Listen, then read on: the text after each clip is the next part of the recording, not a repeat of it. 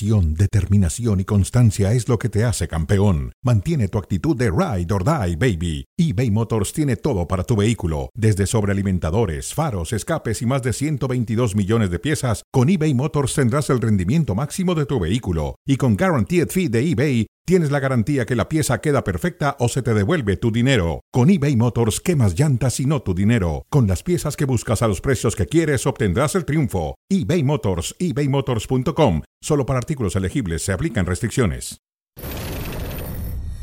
¿Es tu reto más importante en tu carrera? Sí. Así que estoy muy feliz de estar acá. Hacerles saber que estoy muy agradecido con la institución. Creo que los que estamos aquí en el fútbol mexicano sabemos lo importante que es Pumas y lo importante que es portar estos colores.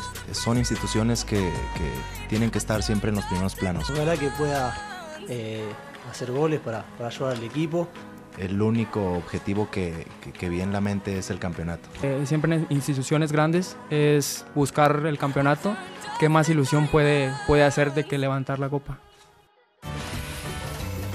Damas y caballeros, bienvenidos, bienvenidos a Cronómetro. Aquí estamos con temas muy interesantes. Ya escuchábamos algunas declaraciones con respecto a la pretemporada.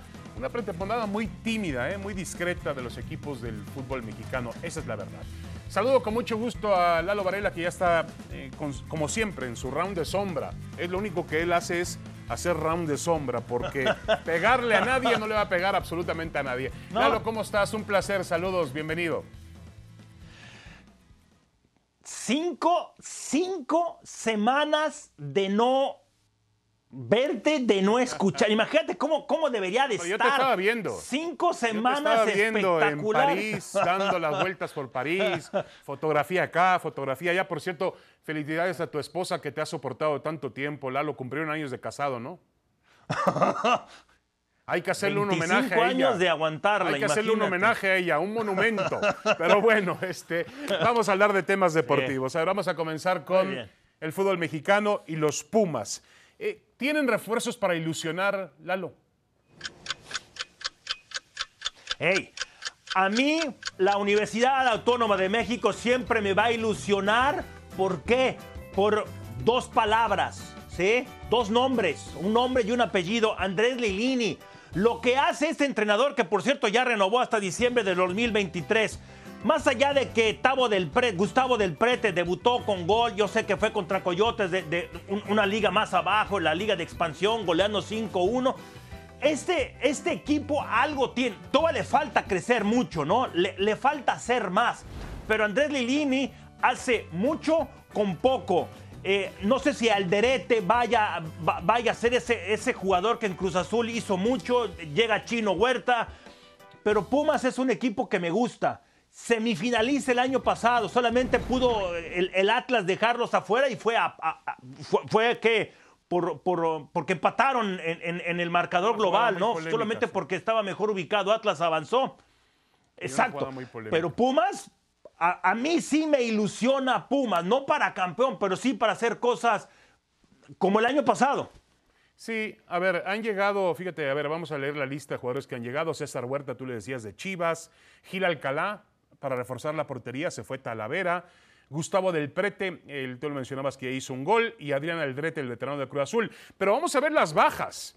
Yo creo que el gran reto de Pumas estará radicado, Lalo, en poder de alguna manera mitigar las ausencias de Alan Mozo y de, y de Alfredo Talavera. Dos hombres Defensa. muy importantes.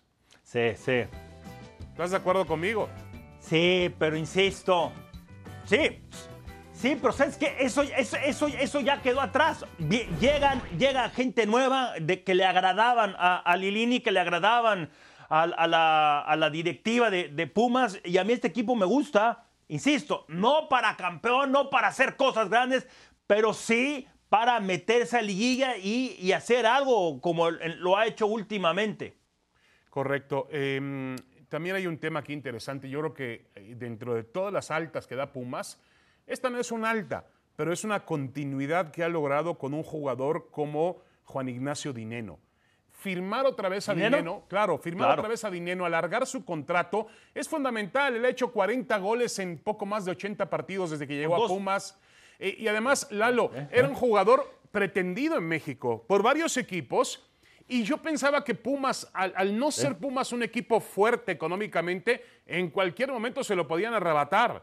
Yo creo que Pumas hizo los ajustes necesarios económicamente para mantenerlo. Y qué bueno, esa es la gran noticia. Cierto. Y la, dupla, y la dupla que puede hacer con Del Prete puede ser interesante, Claro. ¿no? Lo firmaron hasta, hasta el 2024. Sí, a mí, te digo, a mí este equipo me gusta y conforme vaya avanzando el torneo, cuidado con Pumas. Correcto. Bueno, pasemos ahora con Chivas, sí, que más, más allá de que ganaron, etcétera, sí, estamos hablando de pretemporada, partidos de exhibición, etcétera, etcétera, pero por la- la- las figuras, eh, bueno, eso de figuras es un decir, por los jugadores, por los refuerzos que llegan, te demuestran que tiene para ser campeón, tomar en cuenta que fueron eliminados por Puebla en la reclasificación el torneo pasado. Sí, eh, un equipo que tiene pocas altas, hay que decirlo, Alan Mozo, importante, sí lo de Mozo, llega Rubén González, el Oso González, un jugador que puede ayudar en medio campo, Eh, y bueno, el, el entrenador Ricardo Cadena que ha sido, Mm. que ha sido este, mm, eh, ratificado. Yo creo que lo de, lo de Chivas va a contar mucho, tú hablabas de una dupla del Prete y Dineno, bueno, aquí hay otra dupla fantástica, Alexis Vega y JJ Macías. Macías en unos cuantos meses se perdió. ¿Fantástica? bueno, apunta para ser fantástica. Vega anda en gran forma. Ve- Vega demostró la temporada anterior que Vega es un jugador, un jugador de muy buen nivel. Macías con- logró dos goles anoche ante el conjunto de Santos en Salt Lake City en la pretemporada. Sí, pero lo que voy, Lalo, es que, mira, en poco tiempo Macías perdió su nivel como futbolista europeo, porque fue prácticamente expulsado Exacto. de España. Y perdió, sí, sí. y perdió. Nosotros imaginábamos, yo por lo menos me imaginaba, que Macías hubiera estado en la lista para el Mundial. Hace dos años yo hubiera dicho, Macías va a estar ahí. Y no está, perdió el rumbo de su carrera. De acuerdo. Por, e- exacto. ento- Entonces, ¿por, qué- entonces, ¿por qué, por qué te- te- te gusta este equipo? Porque se puede recuperar, se Iniciaste puede por un lado y ya, ya. Yo espero que se recupere Macías y que vuelva con una gran temporada. Ya en algún momento demostró Esperabas que, es- estuviera en la liga, que, que estuviera en el Mundial. No va a que estar. es un gran futbolista. Bueno, pero, pero, a la- a la- no, no. pero a ver, a las personas, Lalo, hay que darles oportunidades en la vida de volver, volver y volver. Y todavía tienen la edad para ¿Cuántas? regresar. ¿Cuántas? o- pero ¿Cuántas? o- a ver, una, do- dos cosas. ¿Cuántas oportunidades le vas a dar? Está bien, está bien que, llegue a Chivas, pero no va a ser ese hombre que tanto esperabas. Esa es una. Luego, dos. Nada en contra de Ricardo Cadena. Lo que hizo en el torneo pasado en corto tiempo, compuso a Chivas, sí, porque no tenían técnico, pero él rápido compuso al equipo. Pero la misma directiva no estaba pensando en él para que fuera su entrenador, solo porque Cruz Azul se les adelanta y toman a Diego Aguirre, pero él no era su primer plan, no era su primera opción. Tuvieron que echar a- e- e- echarse hacia atrás. Eh, yo no sé, este Chivas, si va a ser más que el torneo pasado. Ahí te la dejo. Con tu super dupla ofensiva. Sí, de acuerdo, de acuerdo. Yo, yo creo que eh, además el Guadalajara tiene buenos jugadores en medio campo. Eh, yo creo que, a ver, no tiene un plantel extraordinario, pero Chivas tiene un buen equipo de fútbol que puede competir. Si, si logra Ricardo Cadena sacarle realmente juego a este equipo, tiene por ahí a Alan Mozo en su línea de cinco. Mozo puede ser un hombre que llegue con mucha oportunidad al área, que sirva balones para Macías, para Alexis Vega, a ver si Saldívar también responde. Yo creo que el Alexis es de lo mejor que hay. liguilla. No sé JJ. Eh, no bueno, lo sé. hablemos del América, que el América sí, vaya, vaya que el. América, el América tiene una...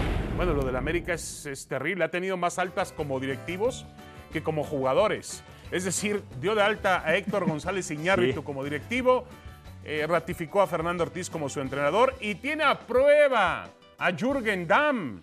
Dios mío, miren lo que dijo González Iñárritu. Aprueba. A prueba en W Deportes. Sí hay dinero, sí hay dinero. Ya había una planeación y estrategia para los refuerzos, pero el área deportiva es la que toma las decisiones. O sea, le tiró la pelota a Baños. ¿Qué te parece, Lalo? Sí, a ver. Mira, yo entiendo lo de. Bueno, me cuesta trabajo decirlo así, pero Jürgen Damm, así como tú tenías esperanzas de JJ Macías, yo pensé que Jürgen Damm iba a ser mucho mejor jugador de lo que es. Por algo, por algo no estaba jugando allá en, ¿qué? en, At- en Atlanta. Viene a, América, es entendible, ¿sí? De, que esté a prueba. Jugó bien en, en el, en el partido más reciente que tuvieron, ¿sí? Pero este equipo necesita jugadores de, de mayor jerarquía. Si hay dinero, por supuesto, o sea, no, no nos tenían que decir que hay dinero. América, si algo tiene, es eso. ¿Por qué no lo han utilizado? ¿Por qué no refuerzan a este equipo? Eso sí, no lo entiendo. Y ya, si un directivo le echa la pelotita al otro, ya empezamos mal y el torneo todavía no empieza. Sí, de acuerdo, de acuerdo. El América ha tenido una postura, vuelvo a la misma palabra, muy discreta últimamente entiendo. en las contrataciones. Eh, a lo mejor piensa que no las necesita.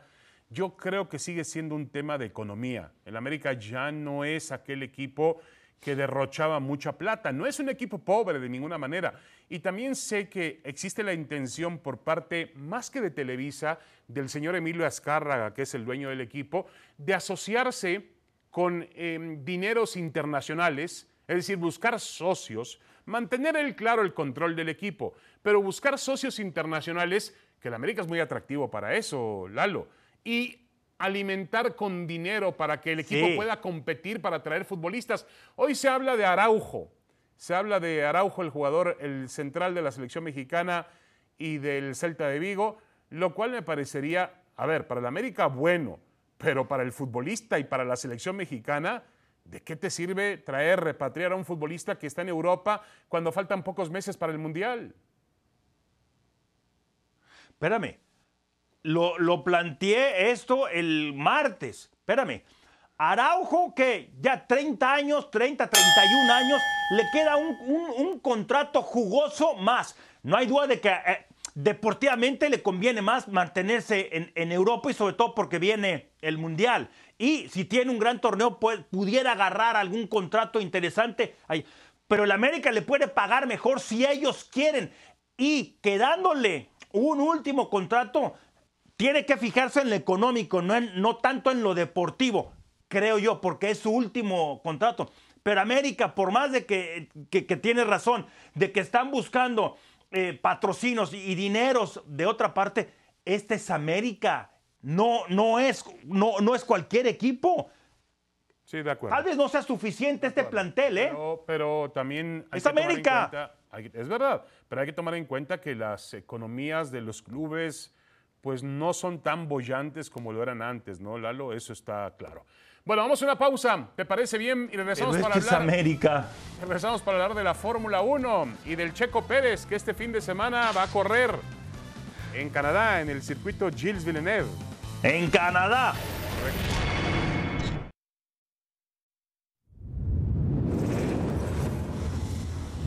Ah, qué sección tenemos ahora con el Fantasy de la Fórmula 1, con Adal Franco. No podíamos tener a mejor invitado para hablar del mejor deportista mexicano en la actualidad. ¿Le guste o no a David Falteson, Adal? ¿Cómo está, Lalo? Muchas no, gracias uno de los mejores, sin duda. Te mando un fuerte abrazo para ti, otro para David. Pues sí, eh, como que... Como que David a veces lo quiere Sí. mucho y a veces duda y a veces no, No, no, tanto. no, a ver, a Anímate, ver, a David, ver, anímate, inmediato. sí. A ver, a ¿Cuál ver, es? pero, pero a ver, Lalo, que quede bien claro una cosa. En este país, en este país se lamenta Ajá. un segundo lugar del Checo Pérez en la Fórmula 1, lo cual me parece increíble. Tenemos que, que entender de qué se trata eso. olvídate, de, olvídate de eso ya. Oye, David, ¿A quién escuchas? Esa sería la pregunta. A ver, Adal, ¿cuál es el rol, sí? Ahora para Checo en este gran premio en Canadá. Sí. A ver, eh, más allá de las declaraciones de Helmut Marko y de Christian Horner, los- las cabezas máximas de, de Red Bull, donde dicen que el que esté adelante y el que esté primero es el que va a mandar, yo sigo pensando lo mismo. Ese escenario en el que las órdenes de equipo incomodan a uno o a otro van a repetirse, no, no solamente este fin de semana, que por supuesto puede ser, sino más de dos ocasiones en lo que nos queda de temporada y será muy incómodo para cualquiera de los dos. Yo me mantengo en la misma idea. Estos discursos son políticos, pero el piloto número uno de Red Bull se llama Max Verstappen. Así que si alguien hizo corajes cuando a Checo le dijeron oríllate a la orilla, bueno, es que eh, entiende poco de lo que significa la máxima categoría. A mí me encantaría que siempre gane Checo. pero veo difícil que no se presente otra vez ese escenario. Y si pasa este fin de semana, y si de pronto llega esa indicación, Checo tendrá que atender a la misma, ¿eh? Sí, de acuerdo, de acuerdo. A ver, a ver, nos quedamos callados porque la, la respuesta de Adal eh, a mí me parece que tiene que tenemos que entender de una vez y para siempre. Bueno, no, ojalá no sea para siempre, pero por ahora el piloto número uno es Verstappen y el piloto número dos es Sergio Checo Pérez. Eso, eso no, no invalida que el mexicano pueda mantenerse en una faceta competitiva y en cualquier momento aprovechar y ganar una competencia o subir al podium como lo ha hecho.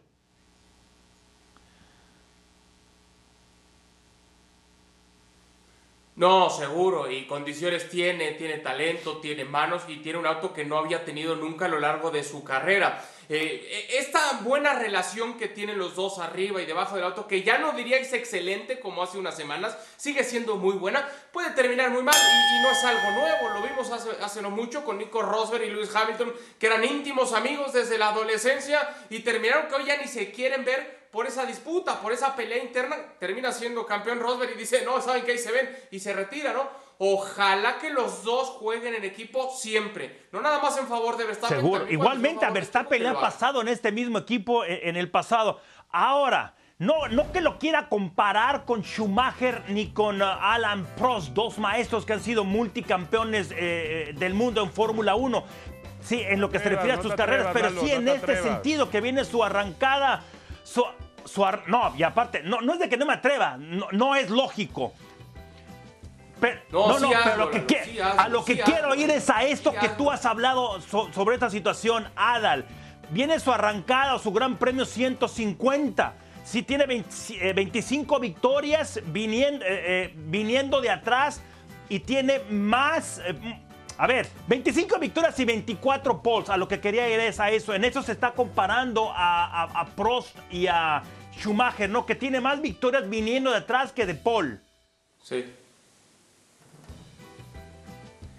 Mira, hay, dos cosas que te quiero decir. La primera, yo no soy tan fanático de los números duros, de las estadísticas. Entiendo que para algunos eso dice mucho. Hablando de automovilismo, yo me quedo más con las sensaciones, con, con, lo, con el talento, cuando hay lluvia, cuando hay tráfico, cuando hay que remontar. Pero Lalo, hay algo que ya le dije a David Faitelson, no una, ni dos, sino tres veces. Y hoy va a ser la cuarta. Oh. Yo sí me voy a atrever. Ahí va la frase que le dije a David en retiradas ocasiones. Desde Ayrton Senna da Silva no veíamos a alguien tan cercano al brasileño como lo está haciendo Max Verstappen. Y mira que yo soy pro Schumacher a morir. Lo que tiene este muchacho en sus manos es un talento poco visto, ¿eh? Entonces abusados porque estamos hablando de un próximo multicampeón del mundo. Yo en serio, Lalo, lo que veo en Max Verstappen hace mucho que no lo veía en la máxima palabras, Ya lo pones con Alan Prost y con Senna, ok. No, y, y espérame. Bueno, está bien. La edad que tiene, ¿no? La edad que tiene. Digo, 25 años. El camino que le queda por delante todavía Eso a es. ese piloto, ¿no? Eso es.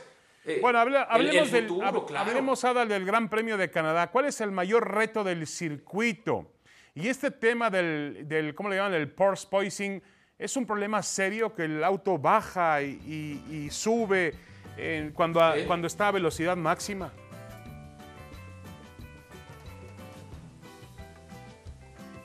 Sí, para esta temporada hubieron muchas adecuaciones en los autos con el llamado efecto suelo que provoca que esté todavía más pegado al piso de lo que habitualmente nos han acostumbrados. Y en algunos autos todavía no han encontrado la fórmula aerodinámica para resolverlo.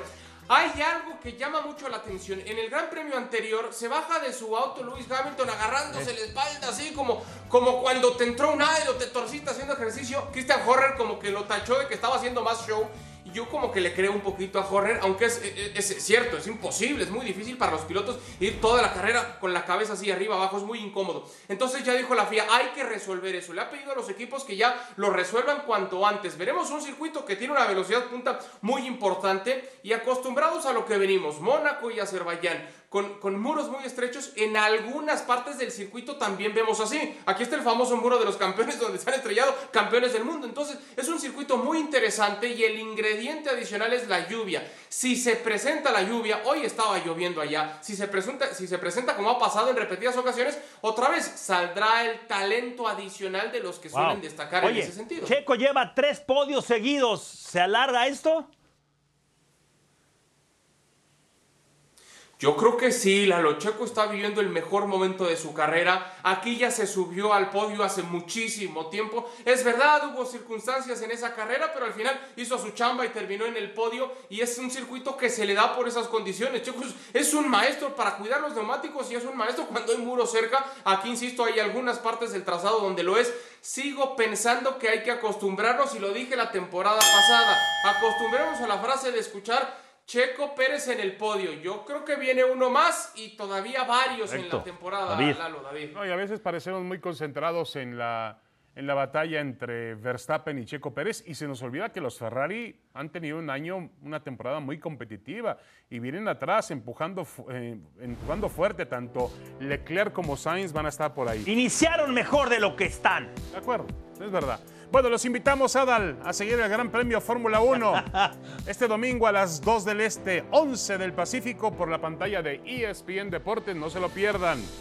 Gracias, Adal. Un abrazo, saludos. Abrazo, Bueno, están Adal. por anunciarse las sedes del Mundial, bueno, del Mundial del 2026. Ya las sedes de México están definidas. Las de Estados Unidos son las que causan expectativas. Muy bonito. Último momento. Y vamos a meternos de lleno con el Campeonato Mundial del 2000 2026 enseguida. Bueno, pero antes, hoy el em, secretario de Relaciones Exteriores de México, Marcelo Ebrard, estuvo con deportistas en el Comité Olímpico y dijo, me llevo una propuesta de realizar Juegos Olímpicos en México. Si el presidente López Obrador autoriza, lo hacemos. Así de fácil. Enhorabuena a la presidenta del Comité Olímpico Mexicano, Marijose Alcalá, clavadista, gran clavadista olímpica, correcto. A ver, Lalo, este, bueno, yo, yo siento que es una, una declaración que hay que tomarla como es. No es tan sencillo hacer unos Juegos Olímpicos. ¿Cómo es? Pues como lo que ¿Cómo es. es? Explícame, ¿cómo es esa declaración? Pues yo no, no sé si ¿Qué estaba, es? No sé si estaba hablando en serio eh, eh, el secretario de Obrar, no sé si está hablando Ah, en serio. ok, Oye, ah. para empezar, y yo lo digo clara y abiertamente, unos Juegos Olímpicos significa una gran erogación, significa una gran organización, y unos Juegos Olímpicos significan ir a un país que esté en, en paz. Y México no está en paz. México tiene una guerra muy violenta en muchas dicho zonas dos del país, cosas. ¿eh? Sí. Has dicho dos cosas muy, muy, muy, muy ciertas de tres. A ver, una, México no tiene el dinero para organizar unos Juegos Olímpicos. No tenemos el dinero, no tenemos la infraestructura. Por más que el estadio de CEU lo, eh, ahí tendría que ser, ¿no? Tendrían que remozarlo, tendrían que arreglarlo, pero estamos, estamos hablando de cantidades extraordinarias, o sea, demasiado grandes, demasiado dinero, y México no está para eso. Eso es uno. Luego, lo que tú decías, se necesita tener una paz social y lamentablemente no la tenemos y aquí no estoy haciendo crítica ni nada. Esto es lo que es. Es una realidad. Aquí estoy siendo objetivo. ¿Sí? No se puede. No se puede. No, no. No, No. me gustaría. No, no, no, Ese no, no, dinero se debe utilizar para otras cosas. No, no, no, no, y con todo respeto, los Juegos Olímpicos involucran el mayor gasto que hay para unos Juegos Olímpicos, más allá de las instalaciones que hay que hacerlas también, porque las instalaciones de México todavía son del 68, la alberca olímpica, el velódromo, y hay que, hay que volver a hacerlas. Pero más allá de Sí, eso, sí, Lalo, no hay, más hay. allá de eso, lo que más se invierte en unos Juegos Olímpicos es en seguridad.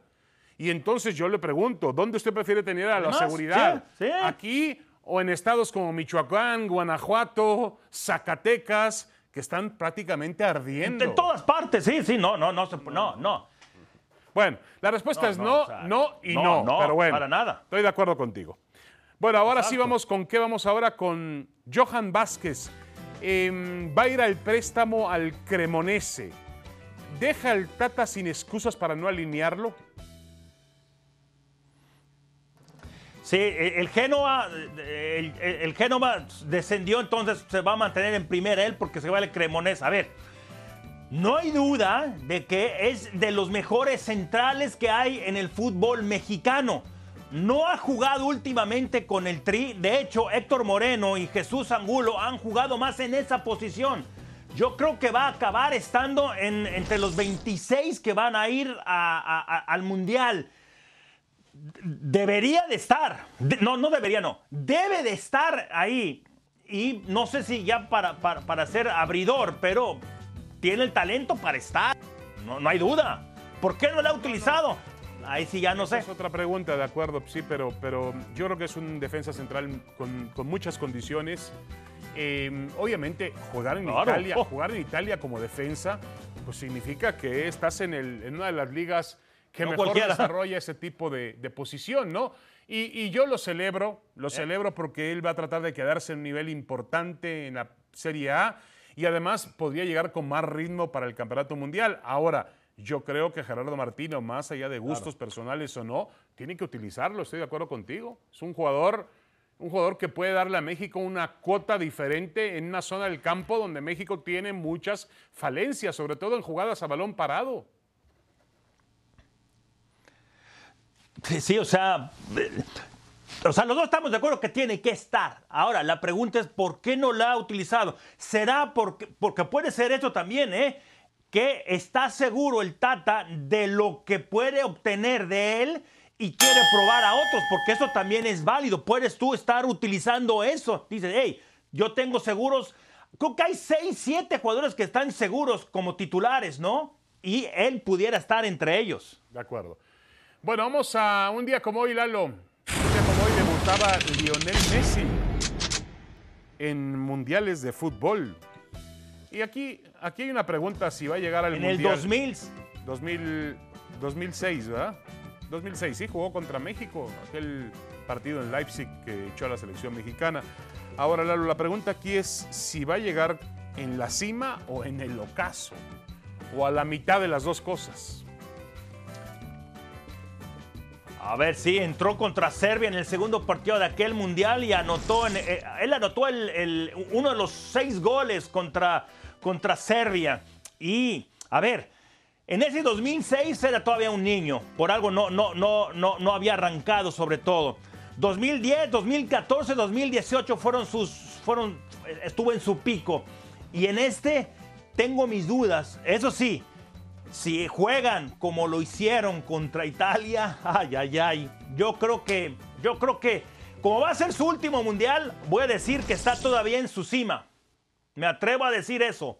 va a estar en su cima todavía. yo creo que no es un mundial. Sí, pero no está en la cima, eso es evidente. Para mí no está en la cima. Ya la perdió esa cima, porque la cima te la da. Tiene seis meses para estar ahí. No, no, no, pero ya, ya, no, Lalo, tiene 35 años de edad, ya no. El mejor momento de Messi lo vimos con el Barcelona. Lo vimos con el Barcelona, el mejor momento de Messi. Y va a ser muy difícil que se repita. Estuvo en la cima. Ahora viene de bajada. Se va, espérame. Viene de bajada. Sí, pero analiza esto. Los próximos cuatro meses, ni siquiera son cuatro meses, me refiero a, tres meses y medio de fútbol, ¿sí? Septiembre, octubre y después viene noviembre. No va a estar tan exigido con el PSG.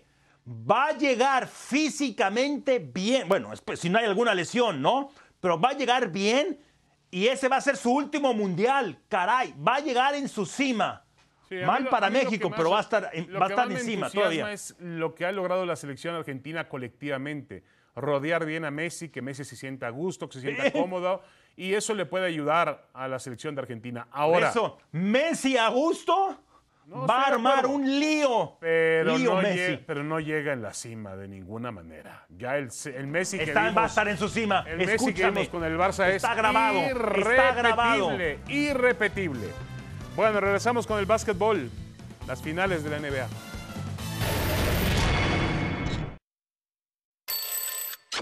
Bueno, cinco minutos, cinco minutos y damos la bienvenida a Sebastián Martínez Christensen que está en Boston. Esta noche el juego 6 de las finales de la NBA. El equipo de Boston no tiene mañana. Sebastián, tiene que ganar sí o sí.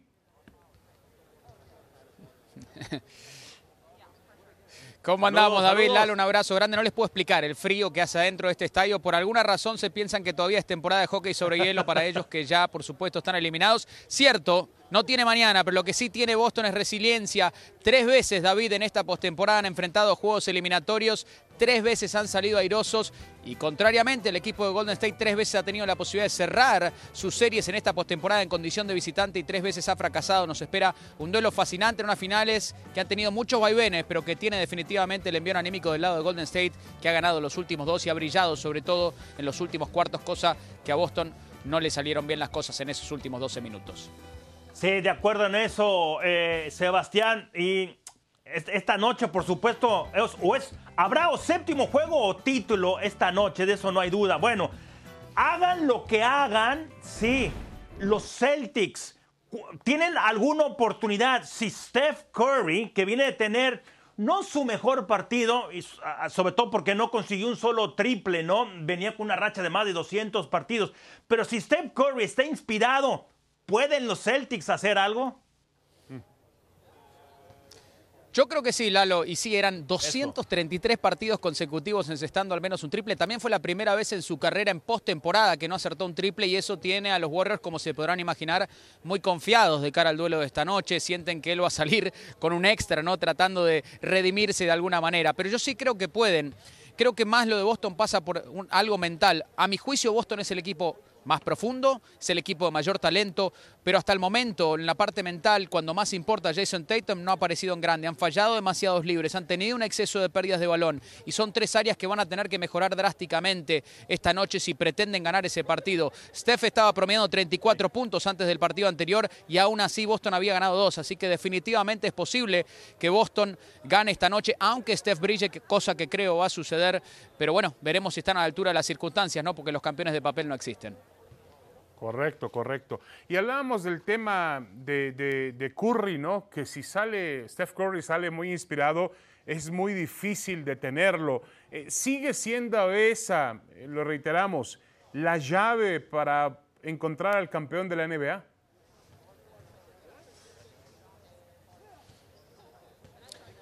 No, yo creo que Steph es el mejor jugador de estas finales. Si Golden State sale campeón, va a ser el MVP, va a ser el primer MVP en finales para Steph. Creo que de eso no hay dudas. Si algo nos mostró el partido pasado es que finalmente sus compañeros dieron un paso adelante. Andrew Wiggins ha sido una grata sorpresa para el equipo de Golden State, eh, promediando dobles dobles y ganándole el duelo personal a Jason Tatum. Y cuando eso sucede, Boston prácticamente no tiene oportunidades porque está limitando al mejor jugador del equipo rival, además impactando el juego del costado ofensivo. Vemos un buen partido de Draymond Green que no ha tenido unas buenas finales.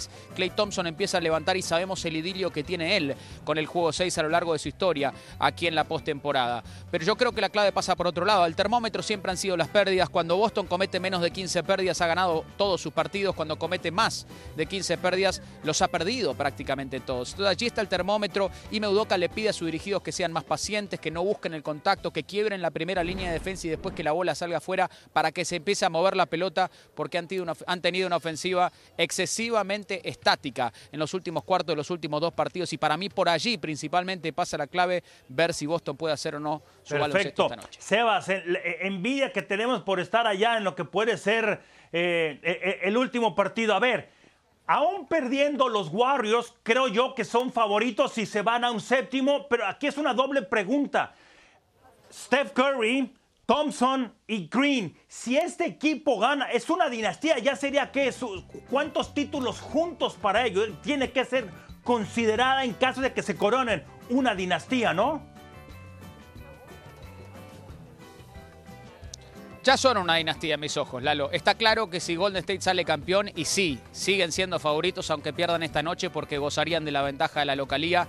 Y Las Vegas así los va a tener como favoritos de cara al título. Han estado aquí antes. Nosotros hablábamos antes de las finales y el factor experiencia estaba sobrevalorado. No, bueno, sentimos que no, pero en los últimos dos partidos quedó claro que el haber estado en este tipo de escenario con anterioridad definitivamente ayudó a los Warriors. Es una dinastía, pase lo que pase, aunque si ganan este título, Cuarto, sí. el cuarto en los últimos ocho años, se estarían uniendo a Manu Ginóbili, a Tony Parker, a Tim Duncan como los únicos en los últimos 50 años en ganar Sí. cuatro títulos. Definitivamente es una dinastía. A mí lo que más me ha gustado, chicos, de estas finales es que tenemos dos planteles enfrentándose que se han construido, que han apelado a la paciencia a través del draft, que no fueron a buscar tres superestrellas en la agencia libre, sino que los eligieron los desarrollaron, los esperaron y hoy están rindiendo sus frutos. Creo que es algo bueno para la NBA de cara al futuro, que se acaben tal vez estos super equipos con tres superestrellas, que tal como nos mostraron los Brooklyn Nets este año, no es una fórmula que siempre tiene éxito. Perfecto, Sebas, gracias. Sebastián, te tengo una buena noticia. Acabo de ver a Joy- al señor Infantino. Un abrazo, chicos. A Gianni Infantino, presidente Ah, de la a FIFA. ver.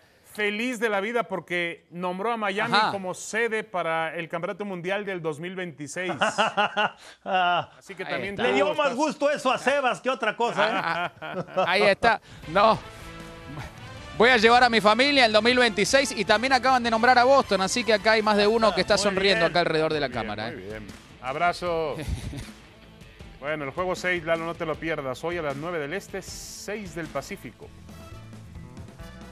16 sedes ya completas para el Mundial del 2026. Ya estamos hablando del 2026, todavía tenemos el 2022.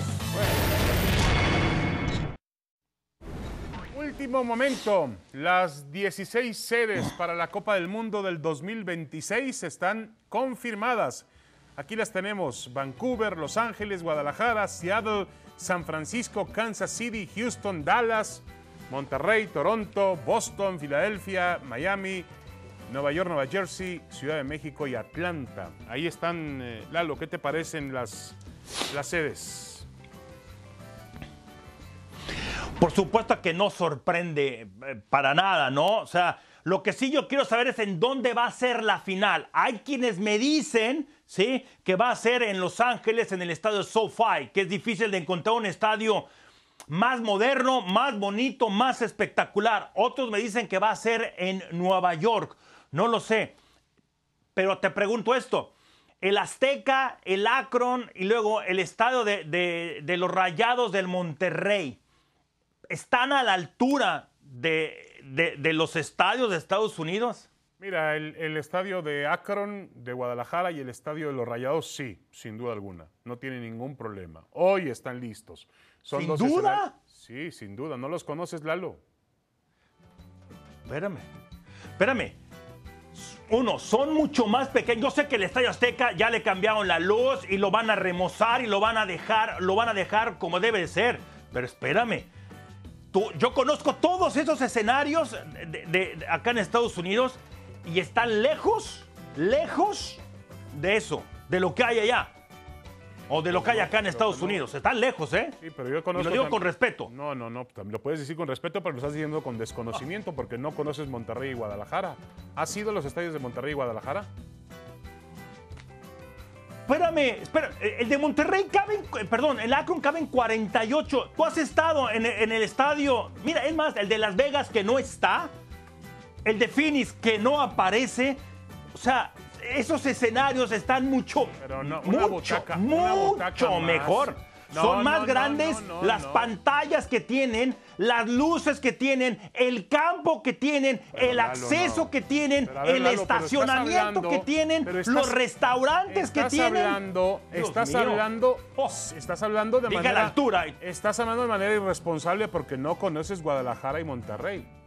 No, no, no, no, no, no, no, esto no es irresponsable, espérame. Oh, sí, es bueno ser nacionalista, perdón, No, patriótico. No, no, hay que ser patriótico, pero no nacionalista, espérame. No, yo no soy nacionalista patriótico. No, no, no. El problema es que yo no, conozco no. los estadios que tú dices de Estados Unidos y conozco los estadios de Monterrey y Guadalajara. Espérame, yo cosa conozco que tú el, el- el Akron. Yo conozco el Akron. No, espérame. Yo conozco el Akron y el Azteca que lo van a renovar. Pero espérame.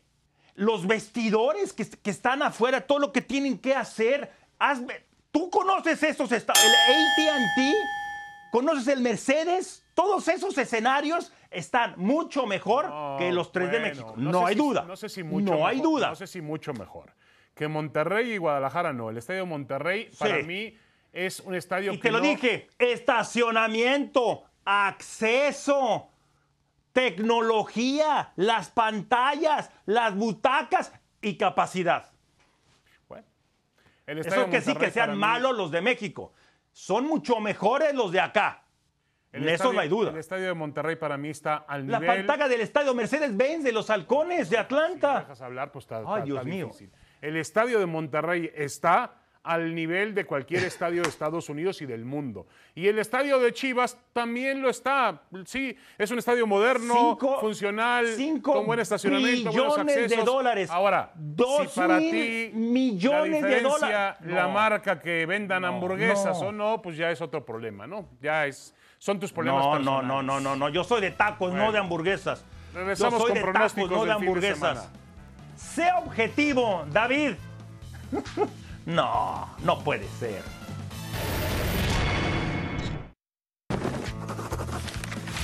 Firmado. Es presentado por Target. Lo que valoramos no debe costar más. Así nos fue en los pronósticos de la semana pasada. Vamos a ver el señor Varela. Ah, no, el señor Viruega. Ay, ay, ay, David. Sí, ¿verdad? Fallé en la NBA. Fallé ¿Qué? también y en los repechajes. Bueno, fui, me fui con Perú. No, no. y Me ¿Qué fui va? con Costa Rica. ¿Eh? Bueno, ahí están. Te, te fuiste con el corazón. Eh, Sí, de acuerdo. Bueno, a ver, el Checo Pérez alarga su racha de podiums en eh, Montreal. Ah, por supuesto, no, no, no hay la menor duda. ¿Por qué digo esto? No porque sea mexicano él y, y- y yo, no. El momento por el que pasa esta escudería, además del talento de, él, yo creo que sí, alarga esto a cuatro. Y es más, me atrevo a decir esto, no solamente va a estar en el podium, yo creo que va a estar o la gana o queda en segundo. Están en su mejor momento. Y tanto Sainz como, como Leclerc iniciaron bien la, la- em, la temporada, pero han venido a menos. Sí, de acuerdo. Yo también creo que está en el podium. Creo que, que cualquiera de los tres lugares del podium sería un gran éxito otra vez para Sergio Checo Pérez, que sigue compitiendo Claro. al máximo nivel en la mejor categoría del mundo que hay del automovilismo. Y, y bueno, este, obviamente que hay dos batallas, una por subir al podium y la otra por saber qué pasará en ese duelo particular de los dos pilotos de Red Bull entre Verstappen y, y el mexicano, ¿no? Y, reafirmo lo que había dicho cuando estaba Adal, el mejor deportista mexicano es Checo Pérez. NBA, Warriors o Celtics, ¿quién gana? Esta noche ganan los. ¿Quién es campeón? Esta noche ganan los Warriors y Golden State va a llevarse el título, sobre Oh. todo bajo la inspiración de un basquetbolista como Steph Curry, que no podemos menospreciar de ninguna manera. Ha logrado eh, darle otra, No, para nada. otra fisonomía al juego, otro, otro, otro tipo de estilo al juego. Y, y es un, un- un canastero maravilloso de larga distancia, un gran tirador. Yo voy hoy con Steph Curry y con el equipo de Golden State. Sí, es- es- estamos igual. Sí, tú dices que gana en seis. Yo creo que esto puede acabar, debe de acabar en siete. Yo creo que los Celtics no pueden perder en casa, no deberían perder en casa por más que son favoritos los Warriors y Steph Curry, el hombre que cambió la NBA. Y pasamos ahora al boxeo, acá muy cerca de donde estoy yo y lejos de donde estás tú en el MSG. Joe Smith será el rival de Arthur Berteriev va a continuar con su cadena de knockouts, 17 peleas, 17 knockouts. Sí, yo no veo a Joe Smith con la capacidad para eh, derrotar a este poderoso boxeador ruso, que es un pegador infalible. Eh, boxísticamente hablando, le pueden faltar algunas condiciones, pero pega en serio y me parece que en pocos rounds, y hablo de pocos rounds, 6, 7 rounds, va a terminar Beterbiev imponiéndose a Joe Smith Jr., pelea que ustedes pueden seguir por ESPN, ESPN Knockout, ¿no? El sábado a partir de las 10 del Este. O sea, los tres los tenemos nosotros y los tres estamos de acuerdo. Pero entonces, para que haya desempate, yo digo que Checo acaba entre los primeros dos, que gana en siete los Warriors y que Berteyev, sí, va, va a noquear en cinco. Bueno, muy bien, perfecto. Así que vamos, vamos este, muy parejos en los pronósticos.